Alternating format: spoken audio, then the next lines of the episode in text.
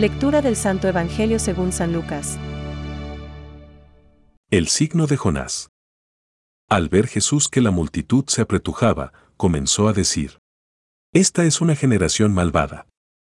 Pide un signo y no le será dado otro que el de Jonás. Así como Jonás fue un signo para los ninivitas, también el Hijo del Hombre lo será para esta generación. El día del juicio, la reina del sur se levantará contra los hombres de esta generación y los condenará, porque ella vino de los confines de la tierra para escuchar la sabiduría de Salomón y aquí hay alguien que es más que Salomón, el día del juicio. Los hombres de Nínive se levantarán contra esta generación y la condenarán, porque ellos se convirtieron por la predicación de Jonás y aquí hay Alguien que es más que Jonás. Es palabra de Dios. Te alabamos, Señor. Reflexión. Así como Jonás fue señal para los ninivitas, así lo será el Hijo del Hombre para esta generación.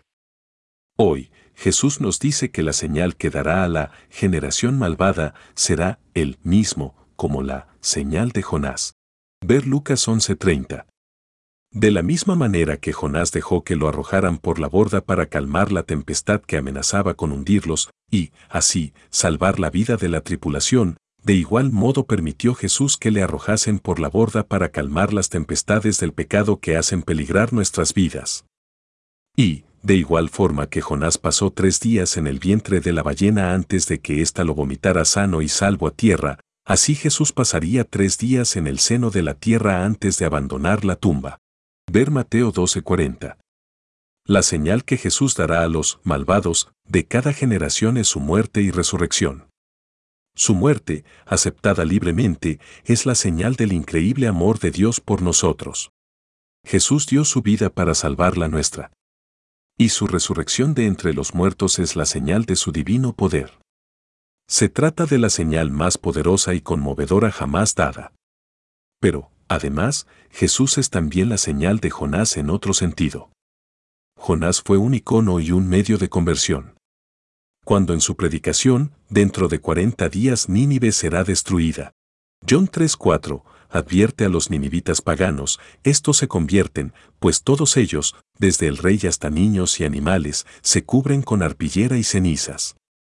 Durante estos 40 días de cuaresma, tenemos a alguien mucho más grande que Jonás. Ver Lucas 11:32, predicando la conversión a todos nosotros. El propio Jesús. Por tanto, nuestra conversión debiera ser igualmente exhaustiva.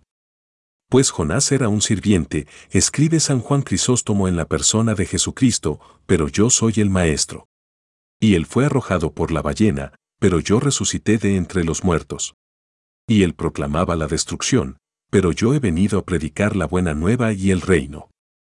La semana pasada, el miércoles de ceniza, nos cubrimos con ceniza y cada uno escuchó las palabras de la primera homilía de Jesucristo, arrepiéntete y cree en el Evangelio.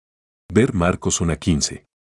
La pregunta que debemos hacernos es, ¿hemos respondido ya con una profunda conversión como la de los ninivitas y abrazado aquel Evangelio? Pensamientos para el Evangelio de hoy. Jonás era un sirviente pero yo soy el maestro y él fue arrojado por la ballena, pero yo resucité de entre los muertos. Y él proclamaba la destrucción, pero yo he venido a predicar la buena nueva y el reino. San Juan Crisóstomo.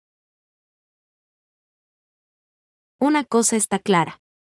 La señal de Dios para los hombres es el Hijo del Hombre, Jesús mismo. Y lo es de manera profunda en su misterio pascual, en el misterio de muerte y resurrección.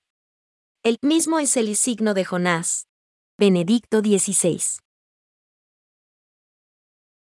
Jesús liga la fe en la resurrección a la fe en su propia persona. Yo soy la resurrección y la vida. Juan 11,25. De este acontecimiento único, él habla como del signo de Jonás. Mateo 12,39, del signo del templo. Anuncia su resurrección al tercer día después de su muerte. Catecismo de la Iglesia Católica, número 994.